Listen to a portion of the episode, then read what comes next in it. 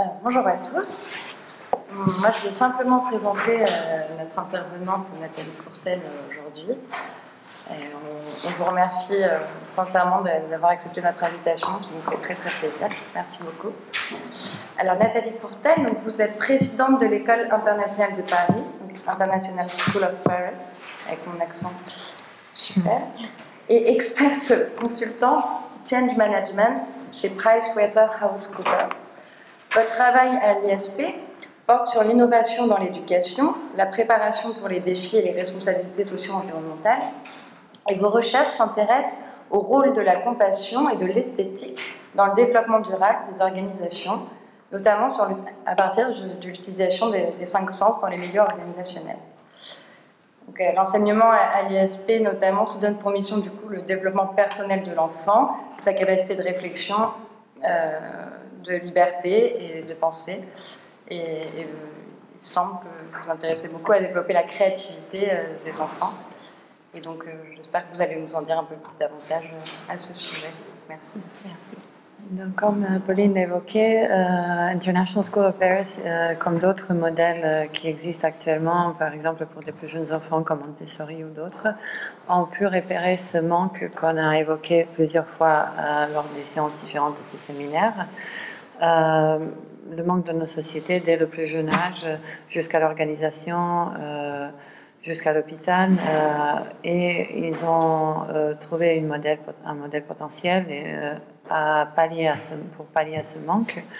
Euh, et toute la question, je pense, serait aujourd'hui et après euh, euh, pour la continuation de ce séminaire, de voir quelles sont les approches possibles, quelles sont les valeurs qu'on veut promouvoir pour justement pallier à la manque d'humanité, la, la, souffrance perpétuée, qui est une souffrance souvent ignorée, souvent dite normale, à laquelle on doit laquelle on doit accepter. Et euh, souvent, euh, les arguments mis en valeur sont des arguments d'organisation, de, manque du temps, de, euh, du prix, du coup, de mettre en place une attitude plus compassionnelle vis-à-vis -vis de l'éducation et le travail également. Et justement, on va essayer de voir si ce n'est plutôt le contraire, que la plus grande urgence et en fait le, plus grand prix à payer, c'est le prix du, euh, de la souffrance humaine perpétuée euh, et de, l'ignorance de cette souffrance. Et justement de trouver la finesse entre une attitude compassionnelle euh, qui peut parfois être vécue comme violente quand elle n'est pas souhaitée ou quand l'autre n'est pas prête à recevoir une certaine action qu'on a envisagée, et d'être capable de travailler cette attention mesurée à l'autre être humain et être à l'écoute des besoins de l'autre. Et on a parlé de toute la difficulté de cela lors de la dernière séance avec euh, Paul Audi. Euh, et notre incapacité de maîtriser ce que l'on éprouve déjà soi-même dans son propre corps et son propre être, et encore plus difficilement ce que l'éprouve l'autre. Euh, donc d'essayer de penser en termes de compassion envers soi-même, la compassion envers euh, l'autre, et tout ce qui empêche euh, la compassion dans certaines organisations et milieux, et tout ce qui pourrait au contraire la booster par bon français. et donc de penser comment on se souffre dans son propre être, on se supporte soi-même et de penser à se souffrir comme un souffrir euh, qui ne provoque pas nécessairement de la souffrance, euh, ou euh, comme le disait, Michel Henry, euh, seul le sentiment nous informe de sentiments. Comment plus travailler, penser à nos sentiments. Et je laisserai la parole à Nathalie. qui va essayer de répondre à les questions si on peut, si on veut organiser la compassion, ou comment on met en valeur euh, euh, ces sentiments dans le milieu institutionnel, comment on les institutionnalise. Merci. Merci Zona. Euh, c'est en tout cas, je vous félicite pour votre projet parce que je dois dire que plus j'en apprends, plus c'est inspirant et vraiment une bonne chose. Donc merci à vous de d'organiser ça et à tous les autres qui sont qui sont dans votre projet. Donc bravo. Merci. oui, c'est vrai. Donc alors, je, suis, je suis aussi présidente de l'École internationale de Paris, comme tu as mentionné. Euh, j'ai eu plusieurs casquettes et carrières, si on veut. Euh, et à l'heure actuelle, euh, je suis ce qui est. Alors, les anglo-saxons sont fantastiques parce que je suis un mature student, ça veut dire que je suis un étudiant, étudiante mûre, ce qui en gros est politiquement correct pour dire que je suis une personne plus âgée dans la classe. Mais euh, cela veut dire que je suis revenue aux études avec une intention beaucoup plus claire peut-être que les deux premières fois. Donc, moi aussi, je suis en train de faire mon doctorat au Canada pour faire simple, parce que c'est trop facile si c'était sur place. Et je suis aussi impliquée dans l'éducation et qui est notamment inspiré par un concept de compassion et de caring, de soin. Je ne sais pas le mot français pour care, mais j'imagine c'est soin, mais c'est et un verbe et un nom en anglais. Donc, euh, je ne sais pas quel est le, nom, le verbe en français. Euh, c'est la question. et euh, dans le cadre de mon doctorat, j'ai eu la chance, comme examen, de pouvoir faire l'état des lieux de toute la recherche faite en compassion en milieu organisationnel, donc c'est-à-dire en milieu euh, du travail, où on passe, euh, a priori, plus de 100 000 heures de notre vie, plus ou moins, de notre existence. Donc c'est quand même beaucoup de temps. Euh, c'est un domaine, c'est un domaine dans la sociologie des organisations, en tout cas dans le monde anglo-saxon, qui s'appelle Organizational Compassion, compassion organisationnelle. C'est pas très élégant en français, j'en suis navrée, mais il n'existe pas ce domaine en français, donc euh, c'est une traduction littérale du terme. Euh, Peter Frost est un chercheur en organisation. Euh, s'il était en France, il enseignerait en sociologie des organisations. Et il était enseignant à, au University of British Columbia, donc dans l'Ouest canadien, en Colombie-Britannique, dans l'école de commerce là-bas. Il s'intéressait au comportement organisationnel. Peter Frost avait travaillé, était paraît-il, je ne l'ai pas connu malheureusement, mais paraît-il, c'était une, très belle personne, je pense, quelqu'un de, vraiment, c'était aussi un éminent euh, rechercheur, c'est quelqu'un qui avait une superbe réputation et qui avait une réputation aussi d'un être humain, euh, un très bel être humain. Euh, Peter Frost travaillait sur, avait travaillé beaucoup sur un terme qui a été vulgarisé, on va dire, depuis, sur la toxicité en organisation, et notamment sur les toxic handlers, et notamment dans les milieux hospitaliers, les gens qui qui, prennent sur eux la toxicité ou le mal humain autour d'eux et qui le portent en eux. Et il s'intéressait beaucoup à ce qui arrive à ces agents, si on veut, d'organisation qui portent tout ce, ce mal ou qui, sont, qui se, se frottent à, tout ça. Et euh, voilà, donc ça c'était son champ d'intérêt. Peter Frost, je relisais un de ses textes, donc je sais la date, en avril 1996, était à l'hôpital. il était en convalescence d'une opération très lourde qu'il avait eue. Il avait le cancer, il avait une grosse opération. Il était dans une chambre d'hôpital qu'il partageait avec trois autres personnes. C'était quatre hommes dans une chambre. Euh, lui, son opération s'était plutôt bien passée, donc il était plutôt bien après son opération. Puis il observait, parce que bon, il est rechercheur en organisation, puis il se dit tiens, je suis, j'ai un bon poste d'observation. Il observait les allées et venues des, gens dans la, dans la chambre où il se trouvait.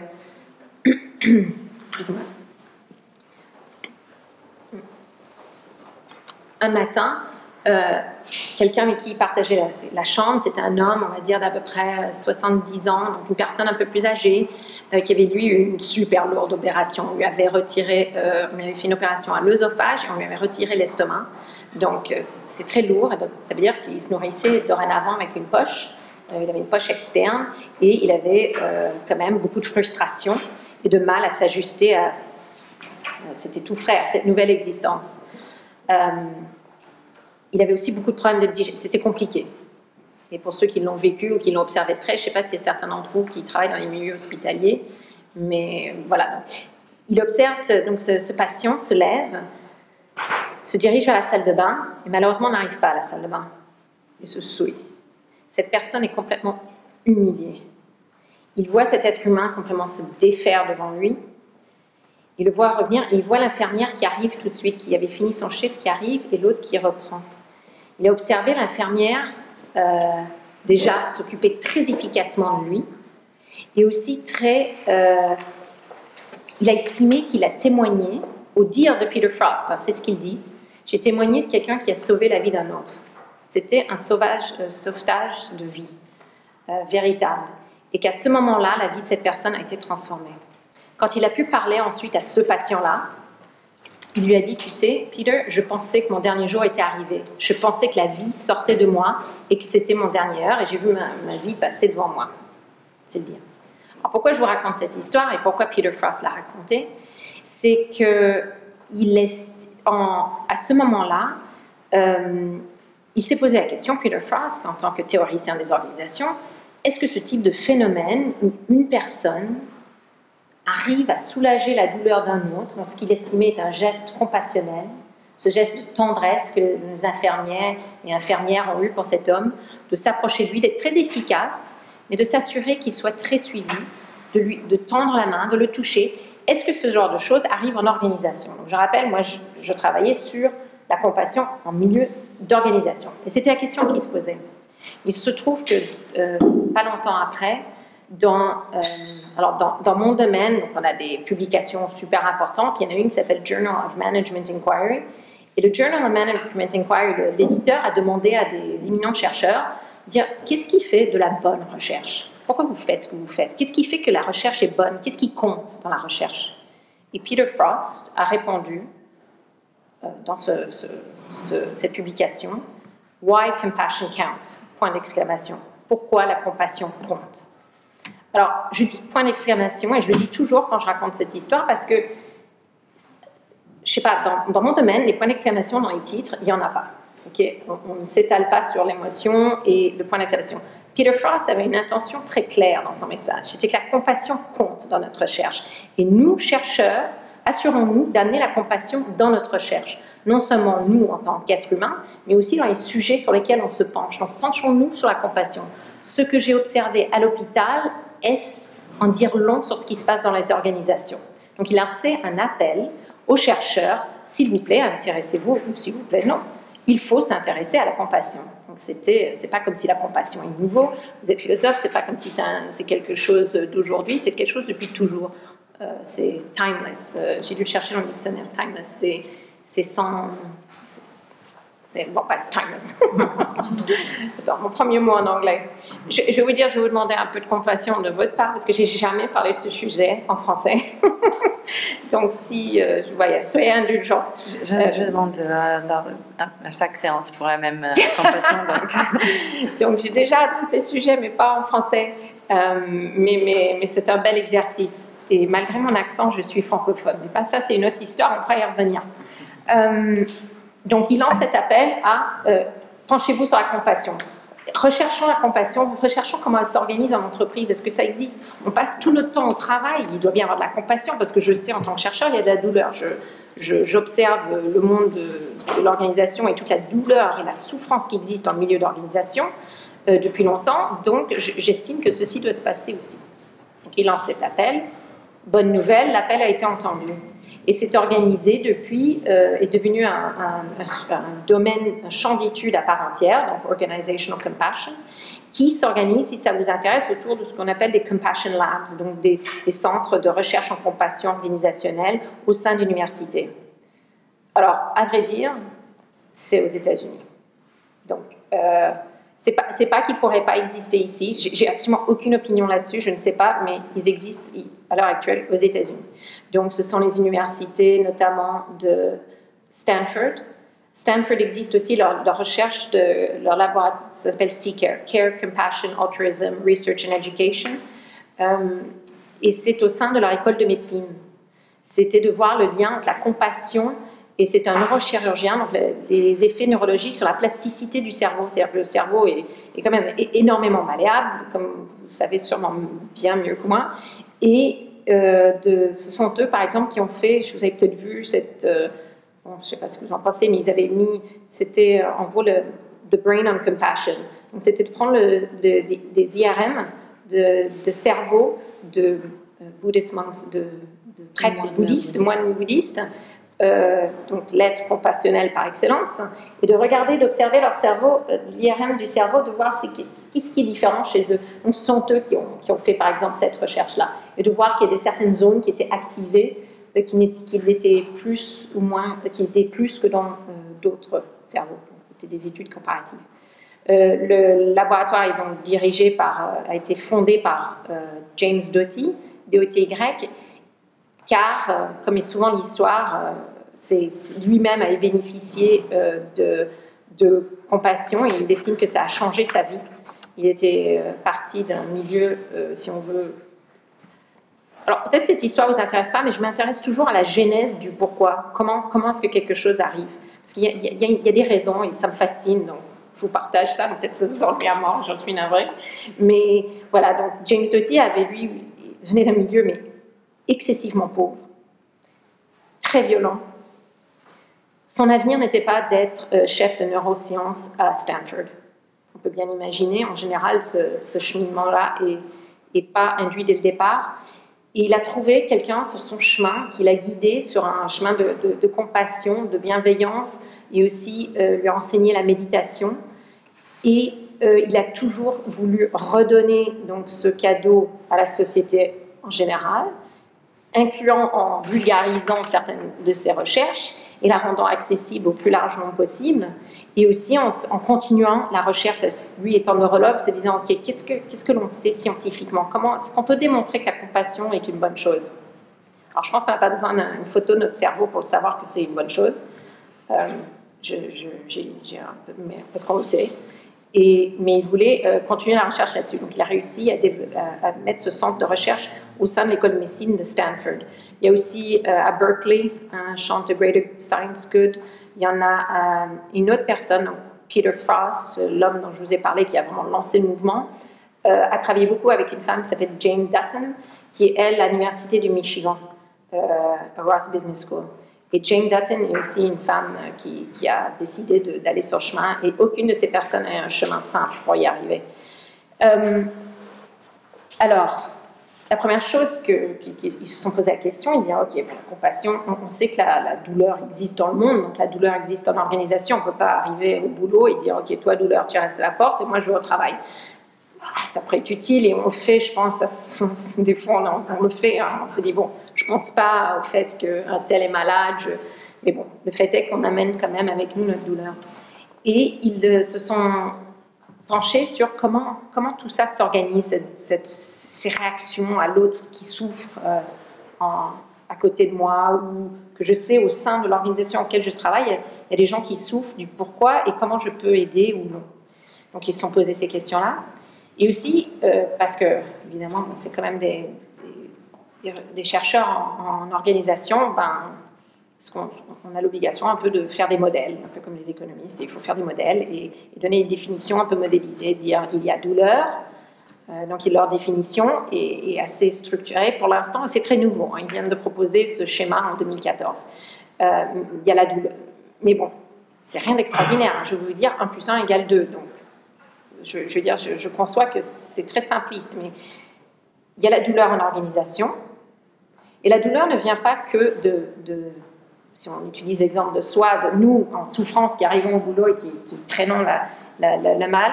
la douleur peut beaucoup venir de l'organisation. Je pense que pour ceux qui travaillent dans une organisation qui les fait souffrir, euh, c'est facile de dire un grand oui à ça. Il n'y a aucun doute qu'il y a beaucoup de, Il y a la douleur par euh, le, stress du travail, le montant, les charges de travail, je veux dire, sont, croissantes.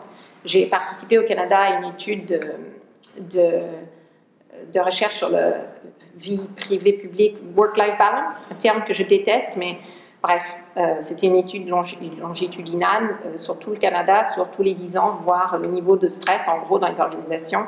Bon, j'ai pas des bonnes nouvelles, il s'accroît. Donc, pour les jeunes, je suis désolée, ça ne va pas dans le bon sens, c'est-à-dire que le stress au travail augmente.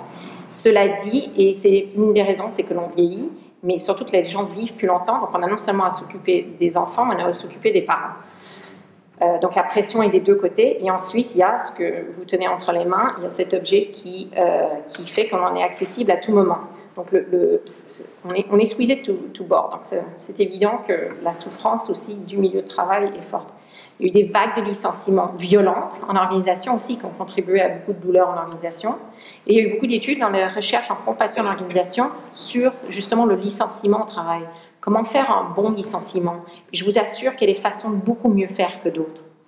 Et d'avoir les conversations difficiles, et ça je pense c'est une bonne leçon de vie pour, tout, ça s'apprend et ça se pratique, et c'est important de les faire quand on, doit faire mal à quelqu'un, que ce soit dans la vie personnelle, bien sûr, mais moi je vous parle dans le milieu de travail, il y, a, des façons.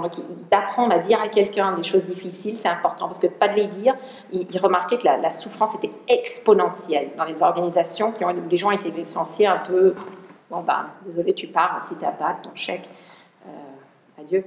Euh, donc il y a beaucoup aussi de recherches en organisation et en compassion des organisations sur ce sujet-là, qui est évidemment un, sujet euh, d'actualité.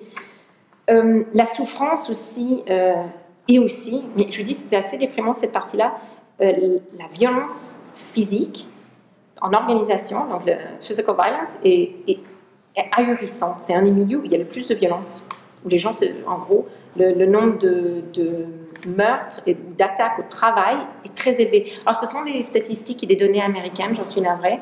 Donc, euh, j'ai quelques statistiques euh, européennes. Euh, mais cela dit, je pense que la violence au travail n'est pas à, renier ou à, négliger. Et enfin, la, douleur aussi, des fois, vient en organisation, c'est-à-dire que les gens peuvent souffrir au sein de, de leur travail par des choses qui se passent à l'extérieur du travail. Je pense qu'on peut bien imaginer, par exemple, à Houston, qui est sous l'eau, c'est-à-dire que les bureaux sont fermés, c'est un peu compliqué et difficile pour les gens qui doivent aller au travail. Euh, Jane Dutton, dont que j'ai mentionné tout à l'heure, avait écrit en 2000, euh, après les attentats du 11 septembre, donc certains d'entre vous se rappellent, mais tout le monde sait ce qu'est le 11 septembre aux États-Unis, donc les attentats du 11 euh, septembre. Euh, a été un choc énorme en, pour le monde, mais pour, pour l'Amérique du Nord, et notamment par exemple à New-Yorkais. Et, excusez-moi.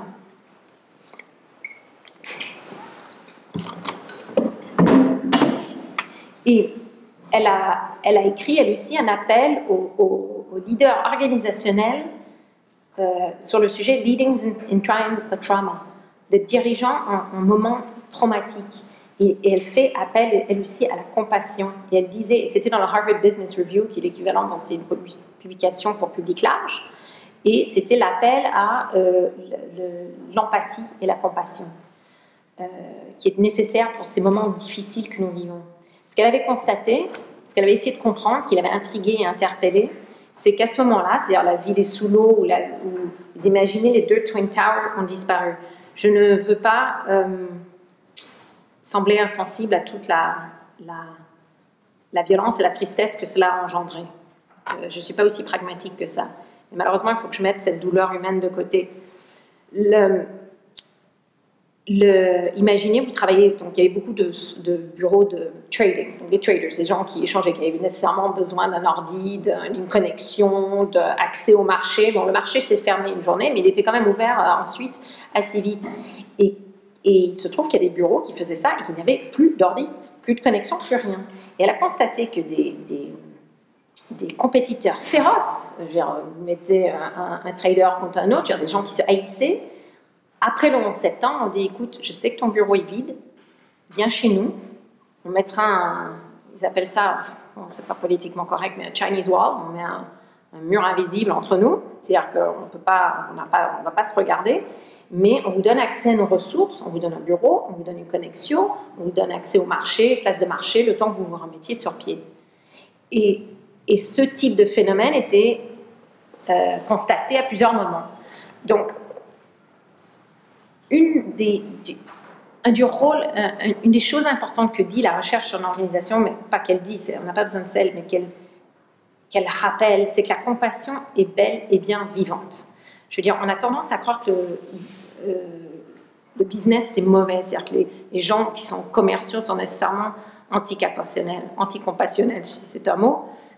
Alors, je ne dis pas que c'est nécessairement le cas, que ça n'existe pas. Hein. Il peut y avoir des vilains partout, mais comme il peut y avoir des, vilains canadiens, bien qui sont tous gentils. Mais la, recherche en compassion nous rappelle que la compassion est belle et bien vivante au sein des organisations et dans le monde. C'est-à-dire des organisations, déjà je vais arrêter d'utiliser ce mot parce que les organisations, ce, sont des, hommes et des femmes qui travaillent et qui, qui œuvrent à faire quelque chose ensemble. Donc c'est pas comme s'il y a les organisations d'un côté et les êtres humains de l'autre. L'organisation, c'est une organisation d'êtres humains ensemble. Donc il y a douleur, donc il y a aussi, et il y a aussi compassion. Donc elle est belle et bienveillante. Maintenant, euh, donc dans la recherche en, compassion, ils se sont posé la question à savoir comment, euh, comment euh, cette compassion s'organise. Alors, excusez-moi.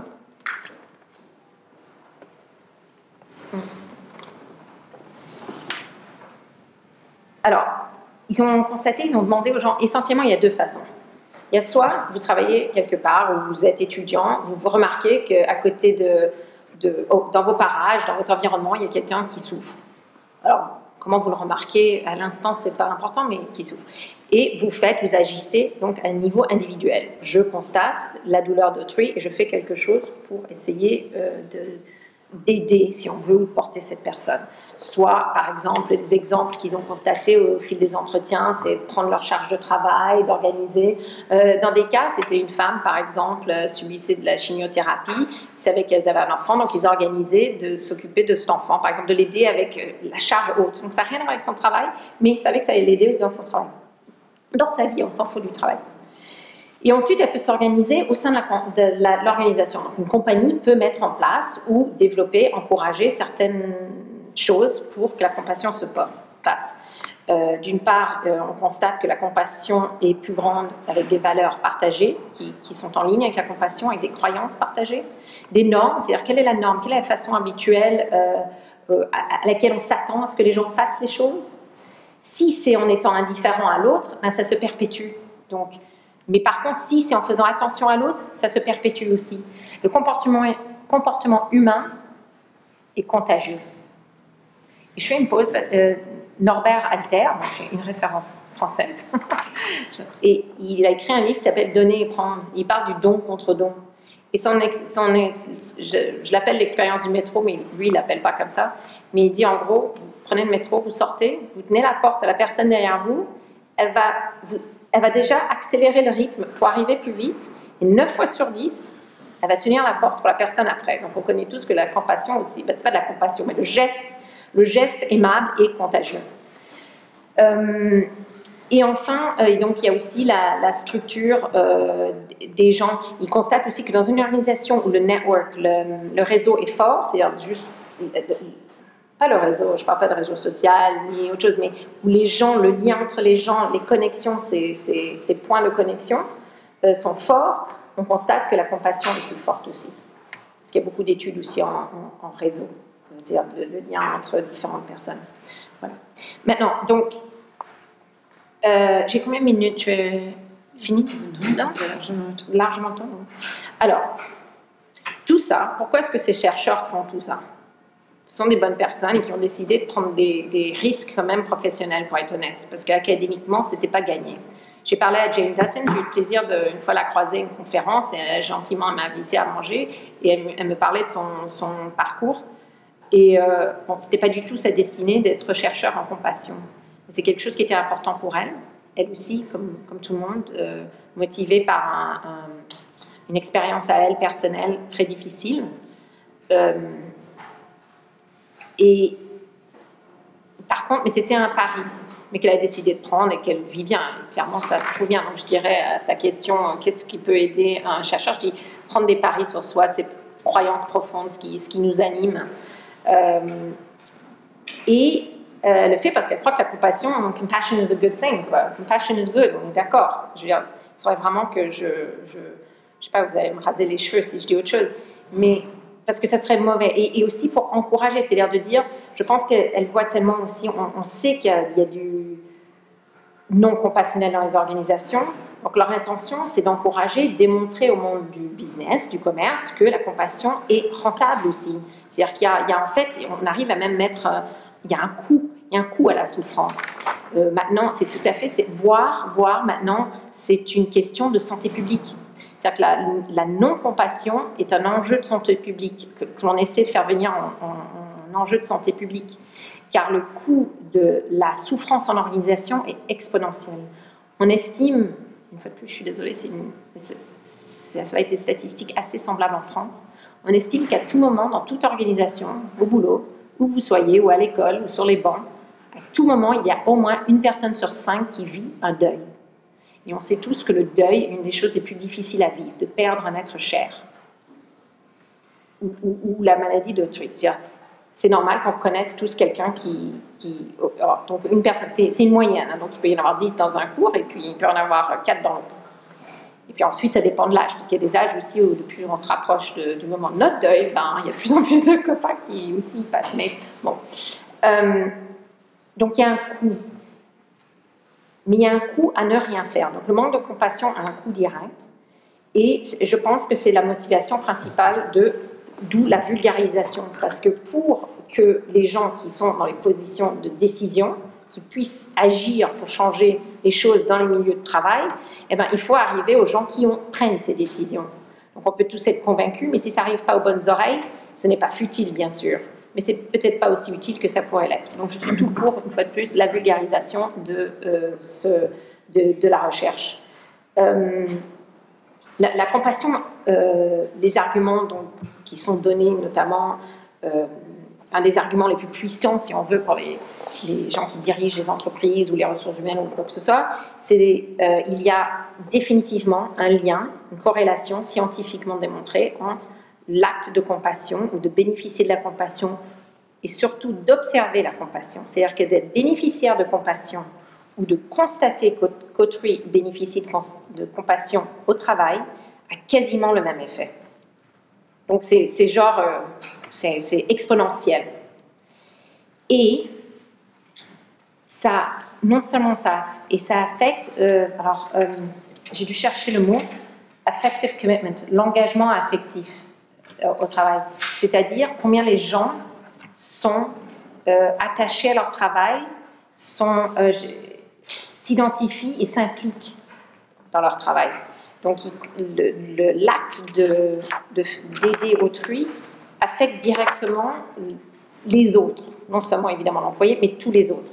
Donc ça a vraiment un effet exponentiel. Et pourquoi c'est important pour les, décideurs, décideurs aussi avec un E, en organisation, c'est que euh, c'est un grand sujet à l'heure actuelle. On constate dans les organisations qu'il est très difficile de. Ça a toujours été un enjeu, la rétention des, des gens. C'est-à-dire que l'objectif, quand on embauche quelqu'un, c'est pas surtout s'ils sont bons, c'est qu'ils restent et euh, de savoir que l'on peut agir sur la fidélité de son employé, c'est énorme. Parce que ce levier-là, il se perd. Il est de plus en plus la fidélisation des employés, puis aussi de l'employeur par rapport à l'employé. Hein, ça va dans les deux sens. Et, euh, euh, pas en perte de vitesse, mais disons, c'est de moins en moins évident. Donc, de savoir que c'est un des grands leviers sur la, fidélisation de l'employé, euh, est un argument qui pèse lourd dans la balance euh, avec quelqu'un qui et en, position de, décision. la compassion a plein, plein d'effets euh, positifs dans le milieu de travail et surtout, l'effet le plus dramatique, c'est la non-compassion, c'est-à-dire de rien faire. Alors ça, ça plante une organisation plus que tout. Par exemple, euh, une des choses, c'est une fois de plus le deuil. De ne pas reconnaître le deuil, que quelqu'un est en souffrance, par exemple, de deuil, le deuil non reconnu, disenfranchised grieved, il y, a un, mot en anglais pour ça, en français peut-être aussi, mais de ne pas reconnaître le deuil que vit quelqu'un et exponentiellement aussi euh, de, voir que cette souffrance n'a pas été adressée euh, ou a été adressée d'une façon très cléricale, très numérique, c'est-à-dire, ok, tu as perdu ton mari, ça c'est mari, c'est quatre jours de congé, ton enfant c'est 5 jours, euh, ta meilleure amie c'est zéro. Donc c'est en plus l'approche. Donc en plus d'organiser la compassion, parce que c'est une forme d'organisation, c'est-à-dire d'avoir une politique euh, de, pour, ces congés. Ils appellent ça les congés euh, compassionate leave. Quand, c'est pour le deuil. En français, je ne sais pas si ça s'appelle comme ça, mais en anglais, le terme, c'est compassionate leave. Donc, c'est qu'est-ce que le, ce à quoi vous avez le droit pour, par geste compassionnel. Donc, en plus, ça porte le nom mais ça ne porte pas toujours l'intention.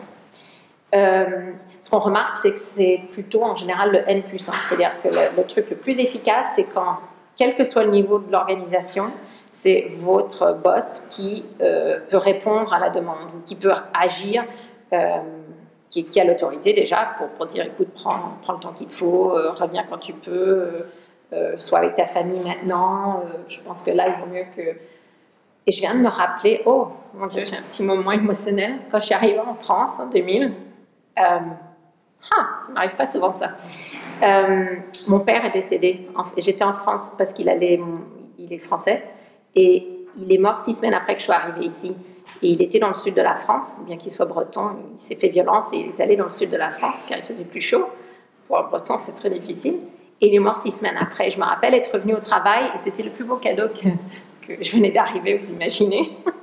je venais d'arriver au boulot, je venais de transférer en plus. Il m'avait muté à Paris pour que je participe à plein de trucs. Puis six semaines après, je suis d'une inutilité, mais extraordinaire. Déjà que j'avais du mal, je comprenais rien. Mais là, c'était catastrophique. Et mon boss de, à l'époque m'a dit écoute, Nathalie, tu ne connaissais pas, j'ai pas d'historique avec lui. Écoute, prends le temps qu'il faut. Tu vis quelque chose de pas simple. C'est pas grave, viens quand tu peux. Client, je m'en occupe. Je suis comme. Et franchement, c'était, j'ai aucune idée ce qu'il a fait, j'ai aucune idée comment ça s'est passé, tout ça est tout en flou, mais c'était euh, le geste que seul lui pouvait faire. C'était pas, il n'y avait pas une notice euh, genre paragraphe de B, deuil, employé, da. C'était lui qui répondait, et ce sont les gestes les plus efficaces. Maintenant, cela dit, donc je suis bénéficiaire donc, de cette compassion, euh, de ce, ce qu'on appelle compassion en organisation, parce que je ne suis pas sûre que je crois que c'est ça la compassion. Mais euh, est-ce qu'il y en a certains d'entre vous qui travaillent dans le milieu euh, genre nursing ou euh, médical ou hospitalier? Parce que, oui, parce que beaucoup de, de la recherche en compassion en organisation vient de, nursing. De, nursing, c'est un beau mot en français, je ne sais pas comment on appelle, la recherche en infirmerie. Ça, c'est pas le même sens. Mais bref, des infirmiers, le métier d'infirmier et d'infirmière, car le compassion, c'est quand même au centre du cœur de métier. Et ils sont beaucoup posés la question, notamment sur la question de la, ce qu'on appelle compassion fatigue, la fatigue compassionnelle. Bon, je pense que c'était plutôt de se poser la question, peut-être que c'est juste la fatigue tout court. C'est-à-dire que vu ce métier de plus en plus euh, difficile et de, d'énormément de contraintes, c'est peut-être c'est pas la fatigue de donner peut-être, c'est peut-être la fatigue d'avoir trop à faire. Et de pouvoir donner, il faut avoir peut-être le temps et qu'il y a moins en moins de temps. Mais donc il y a beaucoup de recherches aussi là-dessus.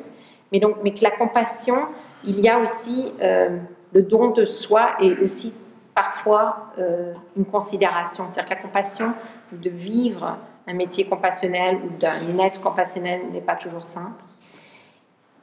Et je pense aussi, moi, qu'il y a euh, dire, il y a un énorme lien ou un frein. Un frein. Ok, moi j'ai une expérience à l'hôpital aussi, pas avec mon père, avec mes enfants. Donc, un de mes enfants était, euh, il va super bien maintenant. Donc, je vous raconte une histoire, mais dites-vous qu'il va super bien. Il est ado dans toute sa gloire. Mais il, euh, il était à l'hôpital l'année dernière. Il était à l'hôpital Necker. Il a eu d'excellents soins. Il a passé quelques mois là-bas et moi avec lui. Et euh, donc, il était, on était souvent aux urgences, puis on était aussi, il était hospitalisé. Donc, il dormait là et, je dormais avec lui. Et il y a des gens, que des gens fantastiques. Je te dis, waouh! C'est une vocation, tous ces métiers, je, suis en admiration. Et il y avait notamment aussi beaucoup de bénévoles qui viennent, qui viennent, je ne sais pas si vous avez déjà qui viennent lire aux enfants, jouer avec les enfants, etc. Alors, mon enfant était plus vieux que la norme. Il n'y a pas beaucoup de préados euh, à Necker, parce que les maladies euh, n'arrivent pas en général à cet âge-là, où on n'est plus à Necker, on est ailleurs. Et euh, il y avait notamment un, groupe admirable de personnes qui venaient, qui faisaient des spectacles, etc.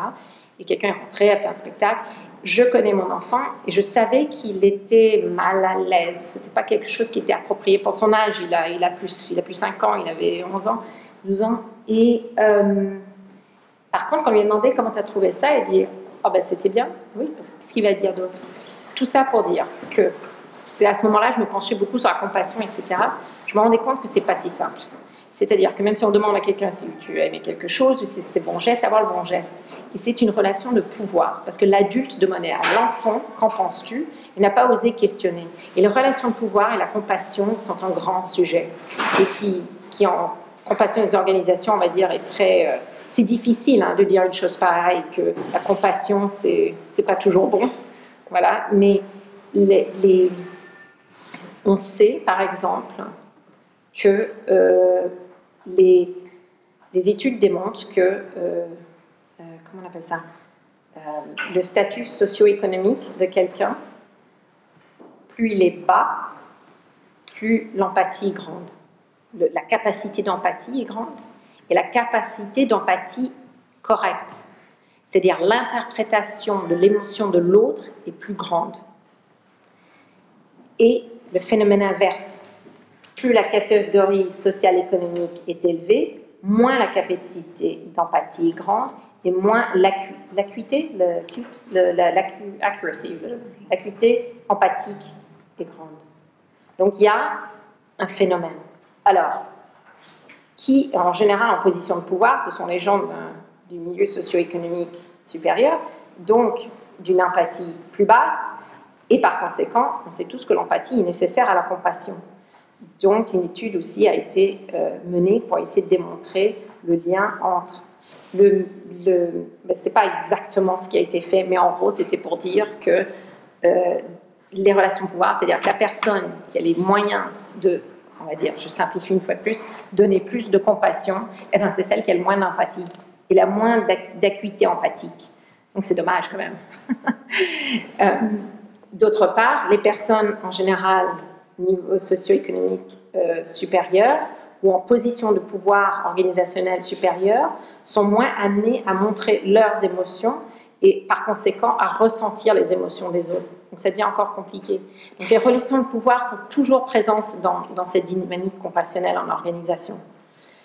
Euh, et par conséquent, les programmes, si on veut l'institutionnalisation de la compassion en organisation, n'est pas nécessairement en train de promouvoir ce que l'on voudrait qu'il soit promu en organisation pour euh, que la compassion puisse exister. Mais surtout, et je conclurai là-dessus, euh, à la question est-ce que l'on peut organiser la compassion? Je pense qu'on ne peut pas organiser la compassion. Je pense que la compassion, c'est humain. On ne peut pas forcer la compassion, on ne peut pas euh, organiser la compassion. Par contre, on peut ouvrir et créer l'espace pour la compassion. C'est-à-dire pour que deux choses, c'est pas seulement que les gens puissent agir et aider l'autre, déjà que ce soit acceptable, parce que si les autres vous regardent et disent oh là là, c'est encore le, je sais pas comment on appelle ça, celui qui, le trop sensible qui va aider l'autre, c'est bon. Je veux dire, ça aussi, ça joue. Donc, il faut cet espace pour que dès l'autre, ça soit bien vu, récompensé, etc. Mais aussi, c'est de pouvoir euh, exprimer sa douleur. Parce qu'exprimer la douleur, c'est pas très simple. Et on n'a pas envie nécessairement que l'espace le permette. Alors, on ne peut pas organiser nécessairement la compassion, mais on peut certainement aussi euh, apprendre. Moi, je suis donc au sein d'une école aussi, la présidente de l'école internationale de Paris.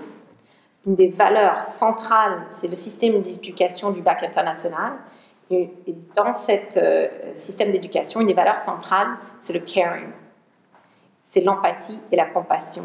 On n'enseigne pas la compassion, on enseigne, on enseigne déjà ce que c'est la souffrance, on enseigne quels sont les cues, les indices, et on enseigne comment peut-être les, voir et les entendre, parce que, et aussi comment les exprimer, parce qu'on a un peu de mal aussi d'apprendre, même les enfants, à exprimer, bien que, bon, faire beaucoup de bruit, à exprimer leur douleur. C'est pas toujours simple, dans des mots qui peuvent être avenants pour que les, les autres puissent avoir envie de les aider. Je pense que l'écoute est un don que l'on a perdu. Pas perdu, je sais pas si on l'avait, je sais pas si je l'ai, mais l'écoute véritable. Je pense que ça, c'est un sujet, par contre, où le, milieu de la médecine, et en tout cas, parle beaucoup. Je ne sais pas s'il l'applique tout le temps, mais on parle beaucoup. D'écouter profondément.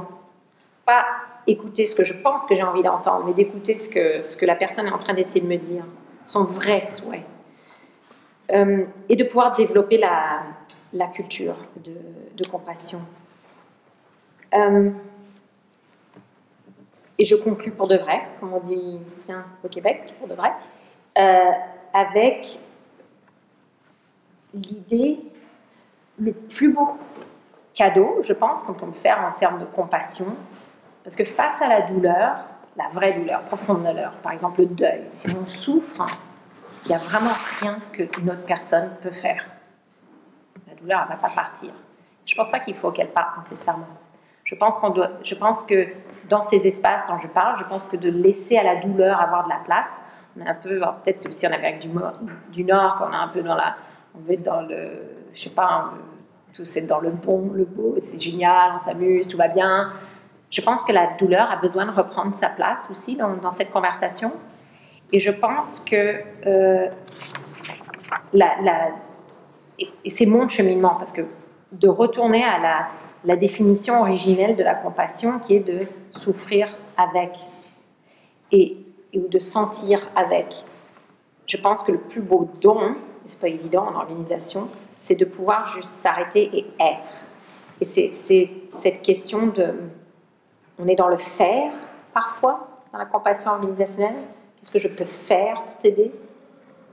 Ben, La réponse est soit, être, soit là. Ne dis rien.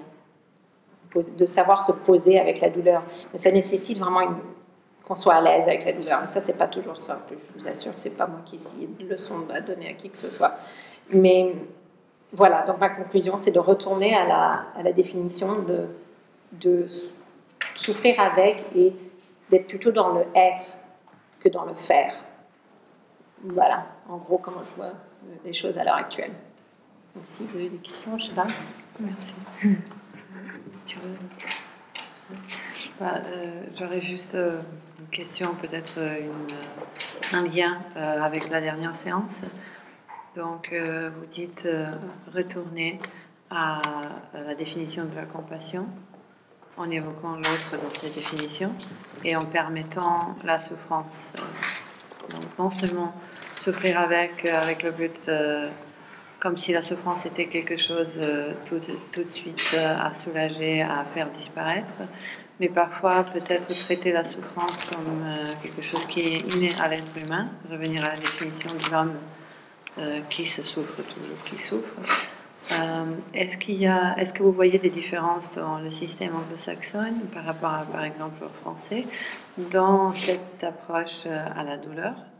Moi, je peux, par exemple, donner un exemple euh, typiquement slave contre les médicaments analgésiques. que la douleur, la douleur, est une bonne chose, que par exemple chez la femme, la douleur pendant les règles est la douleur qui prépare à l'accouchement, qui est une douleur à connaître, à comprendre. Euh, bien évidemment, je ne dis pas ça de manière générale pour toutes les douleurs, mais est-ce que vous voyez peut-être une approche euh, américaine ou anglo-saxonne qui est plus euh, orientée vers l'élimination de la douleur? Ou est-ce qu'on est aujourd'hui peut-être plus dans cette approche qui permet la douleur dans l'organisation, au travail, qui laisse la conversation ouverte à ça? Hmm. Alors,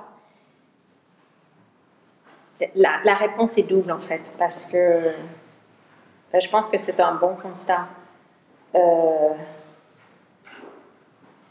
Euh, c'est-à-dire que je pense qu'il y a des différences culturelles, évidemment, entre l'Amérique du Nord et, disons, l'Europe de l'Ouest.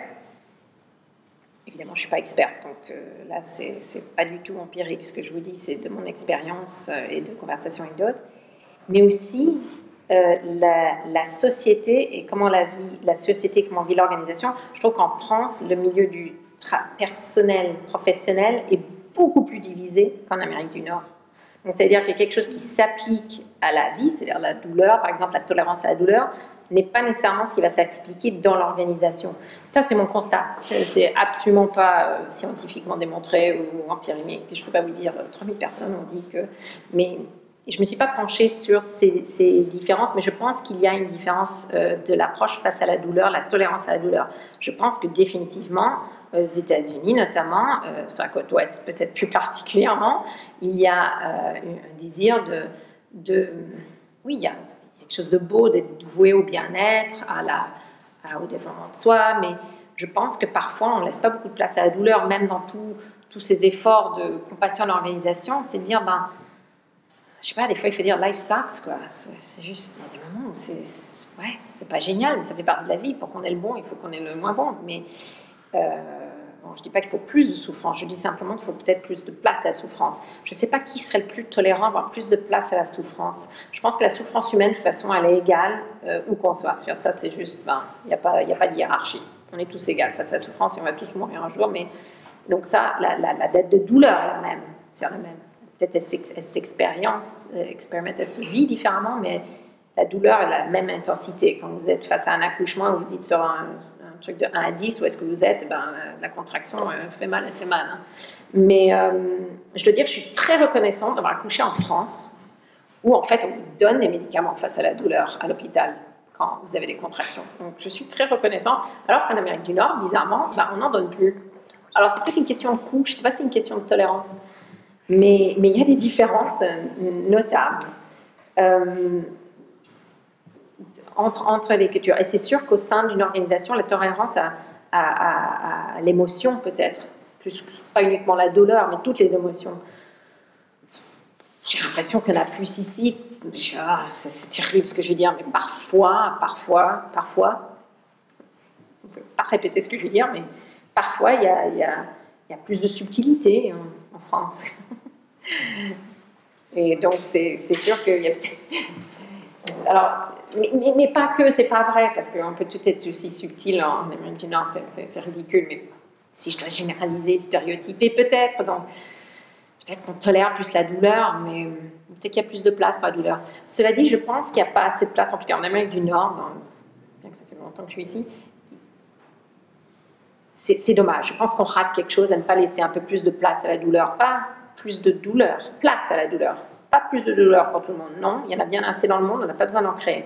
Cela dit, on peut laisser la place à la douleur et je pense qu'elle sera moins douloureuse si on, la laisse exister. Et je pense qu'elle est aussi, attends, je pense qu'on a, je sais pas, j'étais en train de relire, euh, je sais pas, le poète Keats, euh, poète anglais Keats, une vie mais dramatique. Hein. J'ai perdu son mère, son père, il vécu, je suis, il est mort à 25 ans en plus, je ne sais même pas. Il a écrit que 40 volets de poésie, Keats. Pourtant, on connaît tous Keats, je pense, non? Euh, et, et on, voit beaucoup d'œuvres qui, qui, émanent. Il y, a, une force. Alors, je dis pas qu'il faut de la. On a eu cette discussion, et il faut que je fasse attention, mais il y a une force génératrice aussi dans, cette émotion-là de, la souffrance.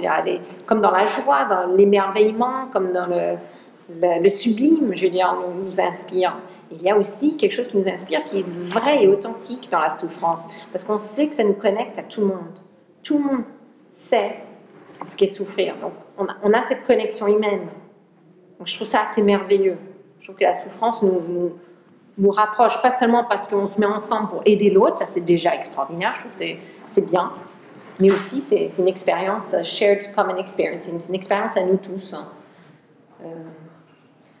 Pourtant, je sais, enfin, c'est ce que j'entends, comme un produit social.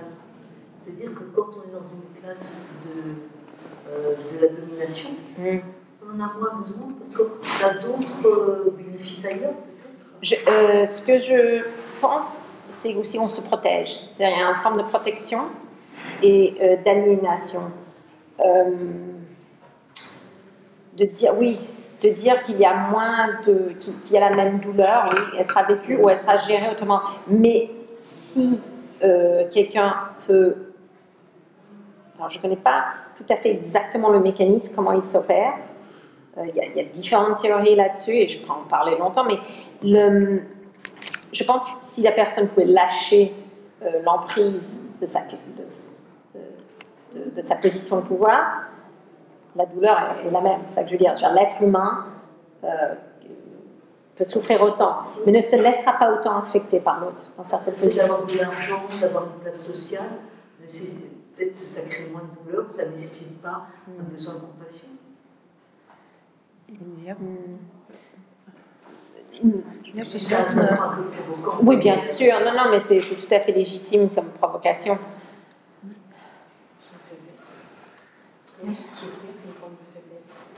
Pour certains, souffrir est une forme de faiblesse. Surtout, de, il y a aussi le, le, euh, le, la perception de l'autre. C'est-à-dire que si l'autre me vois, moi, en tant que dirigeant, par exemple, ou dirigeante, souffrir, c'est une forme de faiblesse.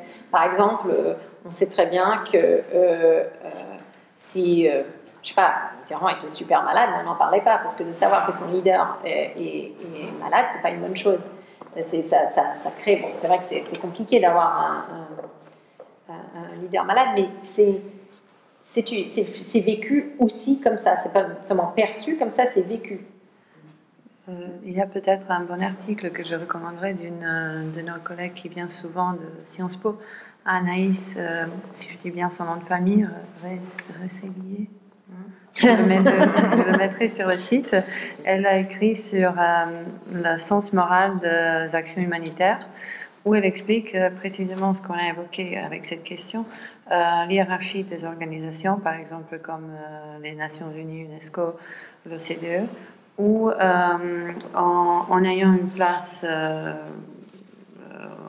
un grade plus un supérieur dans l'institution, on perd le contact qu'on a par exemple avec le terrain avec euh, les gens qui viennent de commencer avec les mêmes motivations avec lesquelles on a commencé et que peut-être on perd une euh, empathie, émotion euh, au cause de cela et que aussi c'est une cause et une conséquence, on souffre d'une autre chose, on a une autre souffrance précisément parce qu'on n'est plus, elle a fait une recherche, plein d'interviews euh, où les gens répéraient toujours le besoin de au moins voir euh, le département se réjouir euh, dans un travail qu'ils ont fait, avec une contribution qu'ils ont fait, ou de revenir au terrain. donc, comme ce qui m'a fait penser à ce que vous avez dit par rapport à l'enseignement dans votre école, International School Affairs, où les élèves, on les enseigne ce qu'est la souffrance et ses indices et comment l'exprimer et ne pas limiter nécessairement la souffrance à une hiérarchie ou de se dire que parce qu'on a une certaine position ou euh, euh, une période de vie qu'on n'est pas autorisé de vivre une souffrance, que ce n'est peut-être pas que ce, que, ce n'est pas une qu'on n'a pas le droit donc de s'autoriser à en, parler, c'est justement ce que je vois avec les systèmes euh, scolaires comme Montessori par exemple, il y avait une étude où il n'existait presque pas, presque jamais de bullying, euh, je ne sais pas comment dire bullying en français, euh, dans ces écoles, entre ces élèves. Et que malheureusement c'est très fréquent dans d'autres systèmes scolaires où peut-être justement ce que vous avez dit, reconnaître que on souffre tous, on a tous des moments de faiblesse, on se sent tous mal dans un système, dans une institution, euh, euh, laisser la place à, cette communication, à ce dialogue, à ce dialogue, ce qui, permet de l'éviter à tous les échelles, je pense. Alors, par rapport à ça, mais ça ne répond pas à votre question, c'est toujours le problème que j'ai moi, par exemple, avec tout, tout, ce qui est en ce moment sur la compassion et l'organisation, c'est que c'est très là, excusez-moi, j'ai utilisé des mots qui ne sont pas français, mais c'est très focalisé sur le faire, c'est-à-dire sur l'action.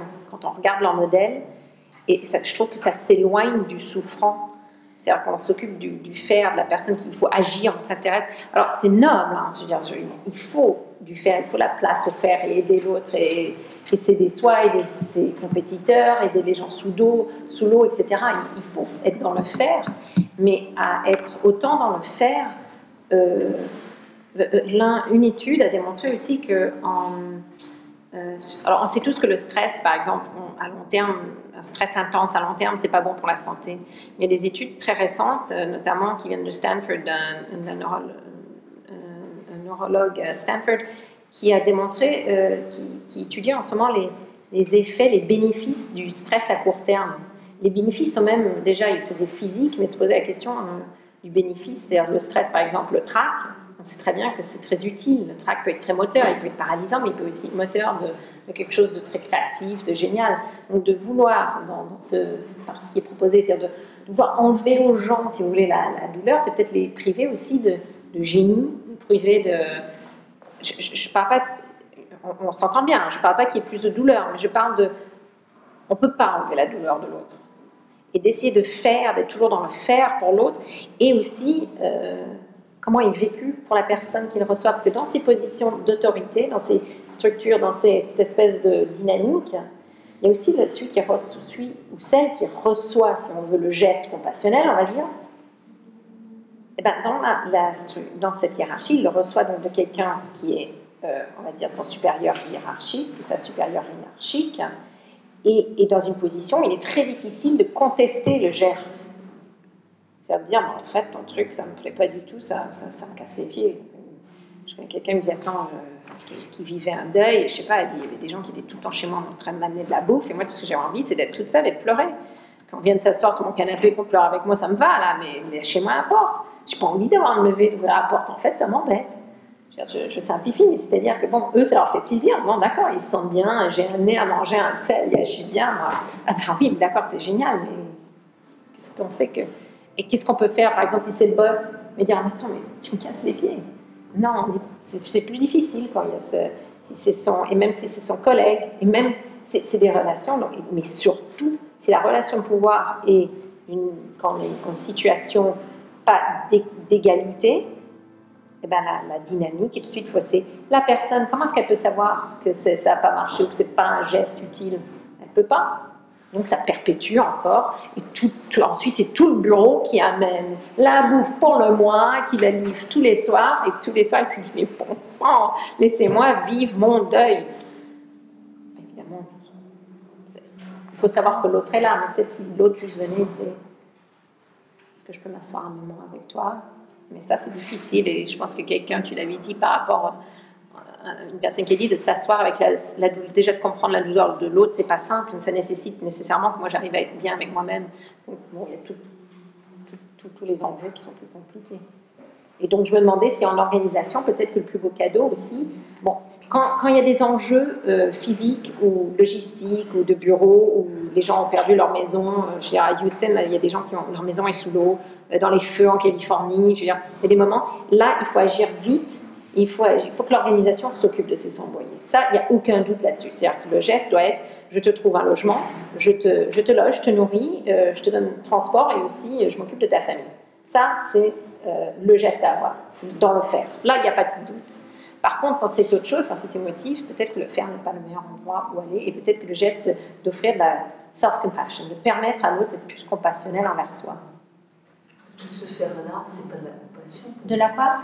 Se faire là. Euh, oui, oui, oui, voilà. Et c'est pour ça que je disais, c'est pas de la compassion, mais selon ce modèle-là, qu'ils essaient de vendre, si on veut, l'organisation, moi, je sais pas ce qu'ils font. Hein. Je pense qu'ils seraient très fâchés s'ils m'entendaient dire ça. Euh, ce n'est pas, parce que c'est dans le faire. C'est pour ça qu'il faut revenir dans, le être pour, cela. Mais c'est plus compliqué à expliquer dans un monde euh, d'organisation et à faire. Je voulais réagir à ce que vous venez de dire. Euh,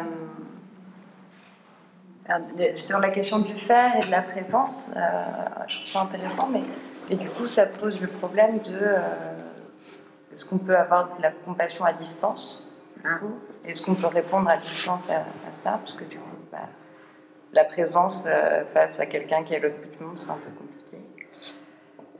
par rapport au deuil aussi dont vous parliez, moi, je trouve que l'histoire que vous racontez, c'est surtout une erreur de jugement de la part euh, des autres, et qu'il n'y a, a pas forcément de, de recette euh, miracle, et qu'on sait très bien que dans la souffrance, je prends cette image-là avec les étudiants, de, la douleur, c'est un peu comme une musique euh, à laquelle on s'accorde ou pas. Enfin, il y a des moments quand on souffre, ben, on a envie de mettre une musique triste et de, rester. et puis il y a des moments où on a besoin d'autre chose. Et donc, euh, euh, c'est vrai que pour les autres, c'est pas forcément facile de savoir à, quel moment la personne en est. C'est tout, travail de la compassion. Et, du coup, je me disais euh, que je ne suis pas sûre que la souffrance soit créatrice. En tout cas, je, ne pense pas qu'elle soit forcément créatrice au moment de la souffrance. Je pense qu'il faut qu'elle s'allège pour qu'elle puisse devenir créatrice. Parce que euh, je pense qu'au moment même de la souffrance, de la, du pic de souffrance, je ne suis pas sûre qu'on ait cette capacité de créer et qu'il faut quand même prendre un tout petit peu de distance avec elle pour pouvoir être dans la création. je, juste un.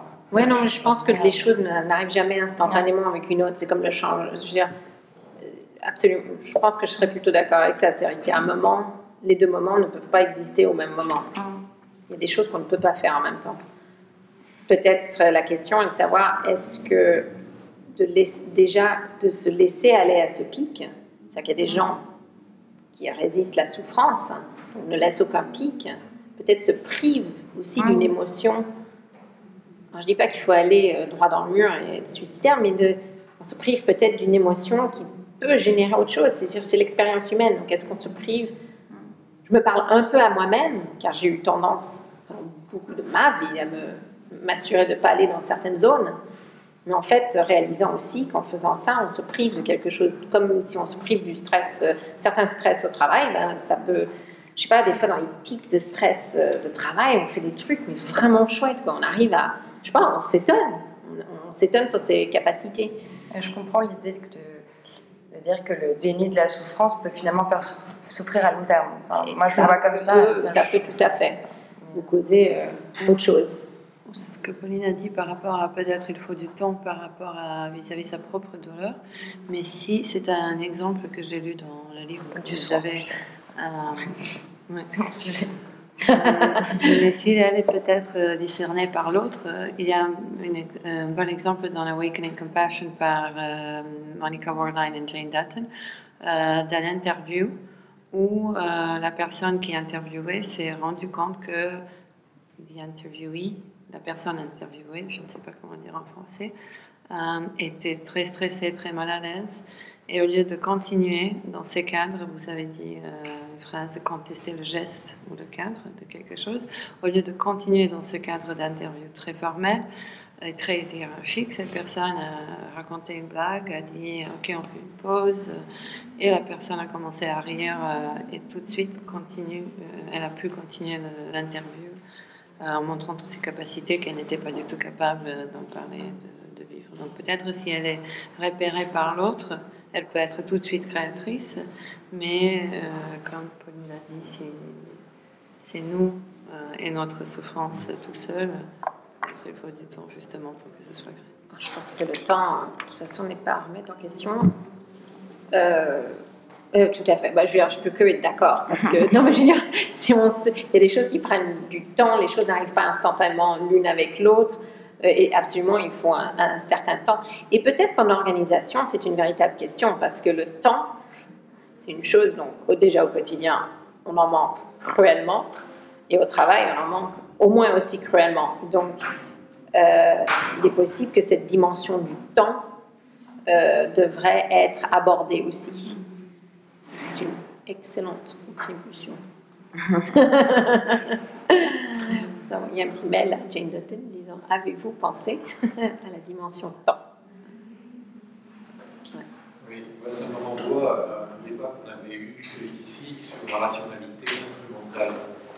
C'est-à-dire que, euh, en fait, euh, à mettre en place tout le temps des protocoles, des procédures, on en vient euh, très souvent à empêcher justement le geste proportionnel. Je donne un exemple. Je suis médecin, je travaille dans un, euh, où il y a de nombreuses personnes âgées.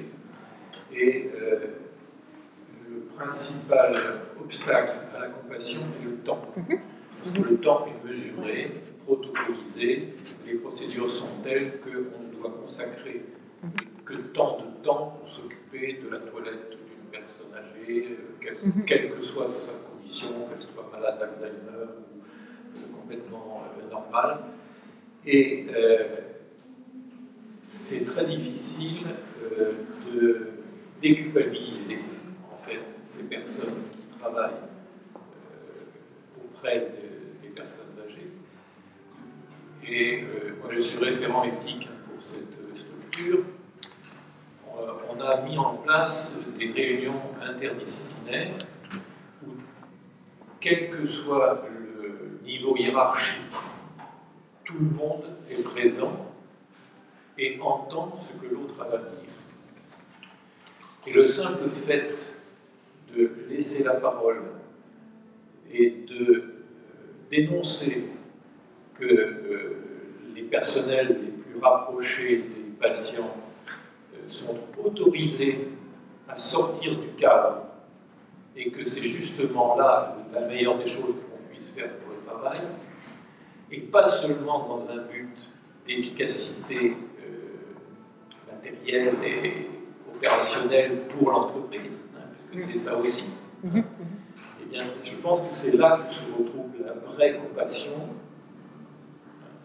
euh, comme don pour la personne dans la façon d'être plus que dans l'observation de ce qui a pu être enseigné.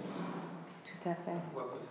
je ne sais pas si vous voyez exactement ce que je veux dire, mais euh, ça me paraît très important d'avoir en, tête cette euh, façon de penser qui n'est pas tournée uniquement vers euh, la matérialité des faits et l'organisation avec l'efficacité finale l'entreprise, hein, mais que c'est quelque chose qui se passe en, dualité entre une personne qui intervient auprès d'une autre personne singulière et dans un moment donné particulier. Et c'est en effet le constat aussi des chercheurs en compassion en organisation, c'est-à-dire que euh, c'est la personne la plus proche de, de soi, euh, la proximité joue énormément. Euh, ensuite, bon, il y a des complications avec la proximité. C'est-à-dire vous êtes peut-être dans un milieu plutôt homogène, mais dans d'autres milieux, on peut aussi, on tend à aider celui qui nous ressemble.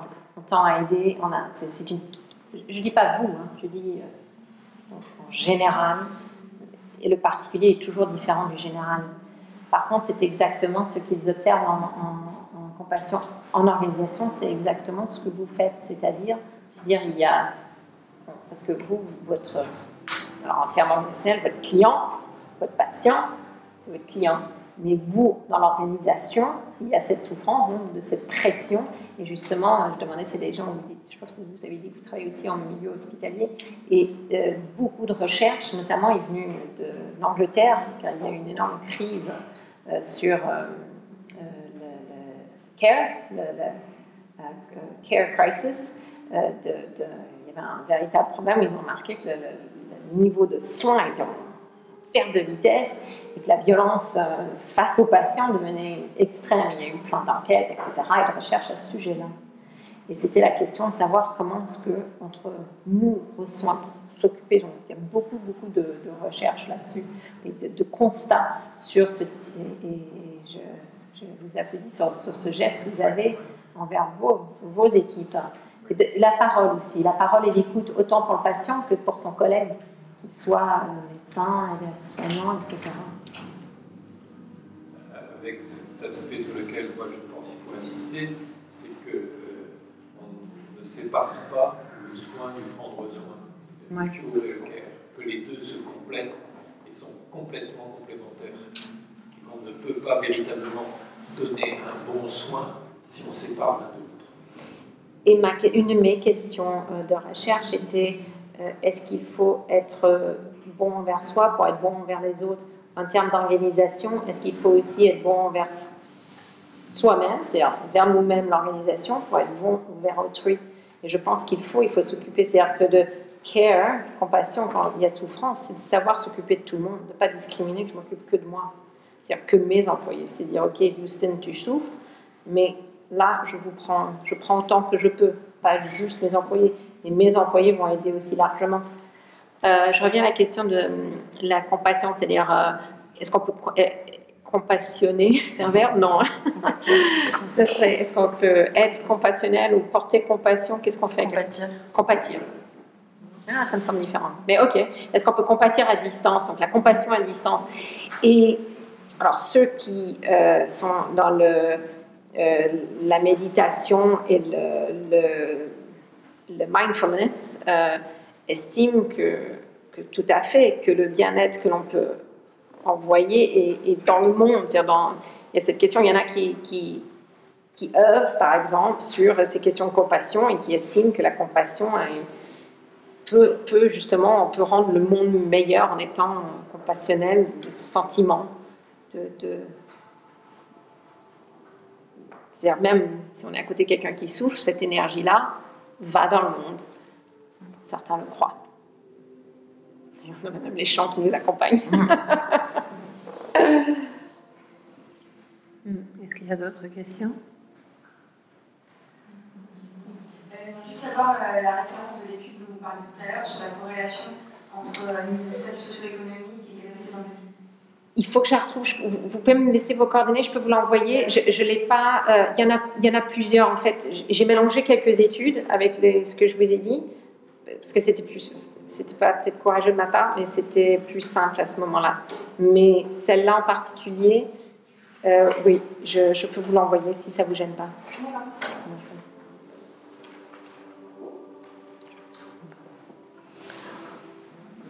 Peut parler de stratégie de management Est-ce qu'on peut parler de stratégie Vous voulez dire en général ou vous et moi? Est-ce que vous avez des exemples? Vous l'avez dit comme ça.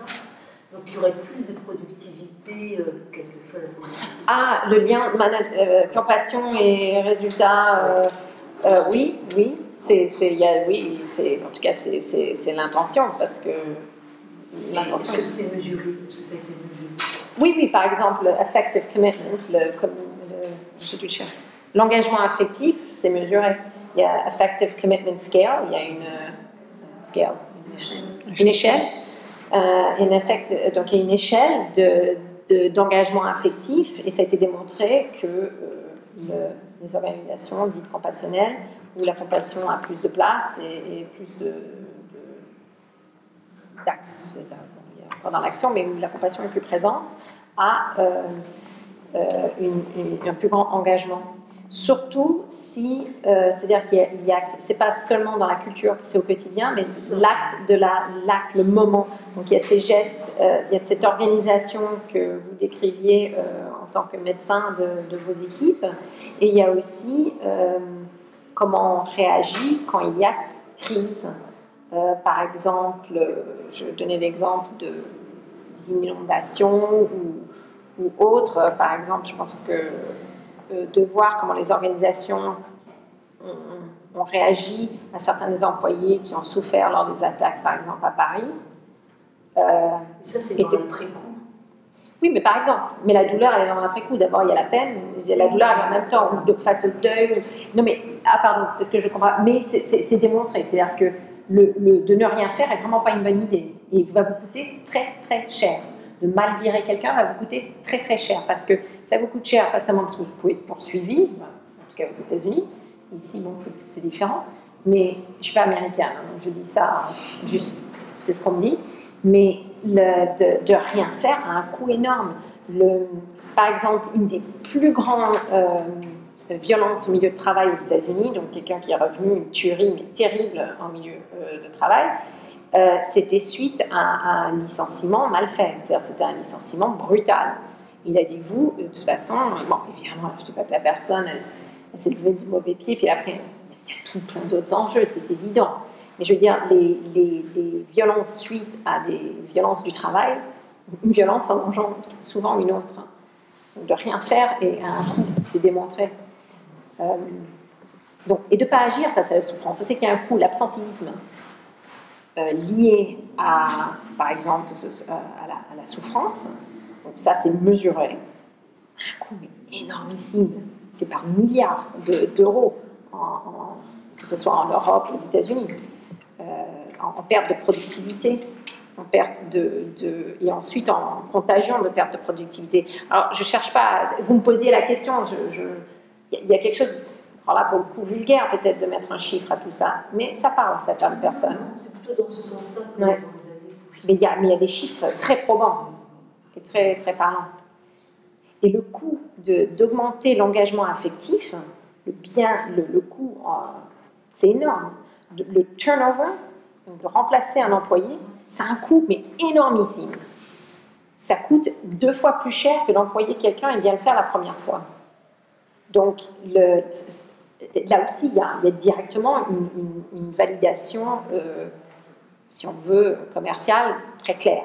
Le, le lien est, est vraiment basique. Et le chiffre est, est- est très, très élevé. Euh, Ouais, Est-ce que je peux en anglais parce que yes. uh, I used to work in Big Four. Uh, Yeah. Yes. And the reasons why I gave, I left the company was everything that you're talking about now. So lack of compassion, but they have uh, big turnovers, but they give you a big salary, and then mm, maybe those are the reasons why people stay in the company, good salary, and then I, I can't believe that uh, still those companies uh, uh, hire uh, so many persons, and they're still one of the biggest audit companies in the world. But they, I think that uh, it is not a question of lack of compassion. I think that there is no compassion at all. Yeah. That's my experience. So uh, I, I'm wondering how they manage uh, to still be uh, so famous and big. I think it's a numbers guy- game. I think they can recruit enough people to churn them over. Now, what they've demonstrated is people who tried alternatives are actually very effective and way more profitable. Now, the science is still not conclusive, but it's, it's, it's very much demonstrated. Alors, je- vous parlez anglais ou pas? Oui, je comprends. hein, je- Ouais. non, non, mais je me dis, attends. Donc, euh, la question, c'est comment est-ce qu'une grosse compagnie qui, en fait, embauche plein de gens, les use, les squeeze et les jette finalement, parce qu'elle dit, j'ai travaillé pour une des plus grosses boîtes, j'étais super bien payée, j'avais un super job, mais j'avais une vie horrible, j'avais pas de vie, et puis en plus, ils ne sont pas du tout compassionnels. Comment ils font pour exister? Puisque vous dites la compassion, c'est bon, alors pourquoi ils existent encore? Ils existent encore parce qu'il y a encore des gens qui veulent ben, déjà euh, être comme ça, qui sont dans un modèle où ça a du sens pour eux, etc. Et euh, je pense que ben, je pense que ça change, honnêtement, j'espère en tout cas que, j'ai travaillé pour aussi euh, ces compagnies-là. J'ai pas eu tout à fait la même expérience, moi j'étais le côté conseil, pas audit, donc j'avais euh, pas beaucoup plus de vie, mais peut-être un peu plus de compassion. Et, et moi aussi, je suis partie et j'ai arrêté, je suis retournée aux études. Donc, euh, mais je pense que ça ne change pas nécessairement dans ces organisations-là. Euh, il y a toujours ce, turnover très élevé, mais il y a le désir de gens, comme je vous décrivais, d'aller vers justement euh, les chefs d'organisation là et de dire, OK, faisons autrement. Et en fait, le autrement, je vous assure, va vous rapporter au moins autant. Et justement, à Stanford, j'étais à une conférence où c'était organisé par Seeker pour le monde du business. Et c'était des gens du milieu d'affaires qui parlaient de leur euh, approche compassionnelle, non seulement à leurs employés, mais au, monde. Et, qu'en fait, ils étaient beaucoup plus euh, profitable, plus. euh, ils avaient un meilleur profit. Donc, c'est-à-dire, en bout de ligne, ils avaient plus d'argent dans les poches qu'ils pouvaient aussi rendre aux employés euh, et, à la communauté grâce à ça. Et parfois, on fait des choix qui n'étaient pas nécessairement les meilleurs choix euh, logiques, c'est-à-dire de rester par exemple dans une région où ça n'avait aucun sens qui reste. Mais ils avaient décidé de ne pas abandonner. Je pense à. Et puis ils sont énormes, hein. ce sont des compagnies, euh, par exemple, euh, quelqu'un qui est dans le genre le microprocesseur, microprocessor business, et qui ils ont décidé de ne pas abandonner une région par, par volonté, disant on ne peut pas abandonner ces gens. Si on part, ils n'ont plus de job. Toute cette région meurt. Ils ont décidé de rester. Le geste déjà a fait en sorte que les gens étaient, étaient vraiment dévoués à leur organisation et ils se sont rendus compte qu'ils ont pu être très, très, avoir un énorme profit. Euh, que, que, ce- que cette, cette approche n'est pas du tout. Je pense qu'on a, euh, a des préjugés, pas vous, hein, ou vous, ou- on peut avoir des préjugés, c'est-à-dire que c'est compassion ou business, il faut choisir. We're either good or we're rich. On va faire du fric ou on va faire du bien. Décidons. Et ce qu'on est, ce qu'essaie de dire en recherche d'organisation compassionnelle, c'est qu'on peut faire du bien et du bon, et on peut faire des sous? Et il faut des sous aussi pour faire du bon. Le fait est que si vous voulez euh, enlever toute l'eau des maisons à Houston, il vaut mieux avoir quelques sous parce que c'est pas donné. Ou reconstruire la Louisiane. L'un va avec l'autre. Maintenant, ça devient moins dichotomique. Et les chefs de- d'entreprise, euh, les hommes et femmes chefs d'entreprise, malheureusement, y a toujours beaucoup trop, pas trop, mais le, ratio est encore complètement inégal, inégal mais bon, euh, fait en sorte que c- c- ils sont, ils sont plus prêts à avoir cette conversation. Le monde change, en tout cas, de ce que je vois. C'est de, de la, de la place que les organisations sont prêtes à prendre sur certains, certains euh, sujets. Je ne dis pas que tout est résolu, tout est beau et tout est bien, du tout. On est très loin de là.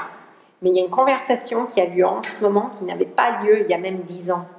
À l'OCDE, quand ils ont eu leur euh, conférence générale euh, il y a quelques années où c'était sur les iniquités sociales, j'étais en train de parler à un moment où on pouvait avoir une conversation sur love and compassion in the boardroom. où On peut parler de, de d'amour, parlons de compassion, et avec des économistes, et où, ils disaient oui, en effet, le discours change. Ça ne veut pas dire que la pratique a entièrement changé, ça ne veut pas dire que le monde a changé, mais déjà si le discours dans certains endroits peut changer, je pense que c'est un bon, une bonne entrée.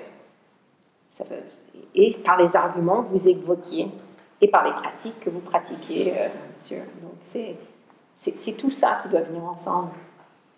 Et je pense que cette opposition des deux, parce que moi quand j'étais, j'ai fait, ne m'en voulez pas, j'ai fait un, un MBA, un, une maîtrise en business, et- et quand je l'ai fait, il y a Euh, c'était un peu encore the greed is good, hein, c'est-à-dire euh, comment est-ce qu'on va faire pour être riche? Alors ça me parlait pas énormément, puis j'étais pas, j'ai fait mes cours de finance parce qu'il fallait que je les fasse, puis bon c'est assez amusant parce que je fais des chiffres, puis c'est, c'est drôle, mais c'était pas du tout mon truc. J'étais plus dans le comportement organisationnel, etc., stratégie. Et euh, mais c'est plus pareil. Vous allez dans une école de commerce à l'heure actuelle, ces recherches-là viennent des écoles de commerce. Bon, parce que la sociologie des organisations n'existe pas en Amérique du Mais ça vient de l'école de commerce. Donc, le, évidemment pas tout, mais c'est le, le, foyer. pour moi, c'est plutôt une bonne nouvelle. Une véritable opportunité aujourd'hui, parce que les entreprises ont l'obligation de négocier sur euh, la qualité de vie au travail. Oui. Sauf que là, on va réglementer, va légiférer. Ouais, puis ça, ça devient compliqué après. Dans, des choses très pragmatiques. Voilà. Mais qui, et puis on se contraint à ça. Ouais, on ne s'élève pas dans le débat, puis on tend à, à, faire des trucs pour que ça rentre dans les boîtes, mais ça n'a pas de sens. Donc on, fait une, on dépense une énergie folle à faire quelque chose qui n'est pas nécessairement très, très utile. Donc je suis d'accord. Euh, J'aimerais bien qu'effectivement que les entreprises saisissent cette opportunité pour aborder d'autres et, et, et, envisager la qualité de vie au travail d'une autre manière. Tout à fait. Tout à fait. Mais... au quotidien, ah ouais. Vous êtes dans quel milieu? Dans le commerce. Dans le commerce, ouais. Euh, parce qu'en l'Amérique du Nord n'a pas les mêmes euh, lois du travail en général et en particulier. Euh, et j'ai je, je, suis plutôt partisane de droit, plus de droits qui protègent les employés, parce que je vois. Mais ensuite, euh, de, de, légiférer tout, oui, devient de, de structurer et d'organiser tout devient très contraignant.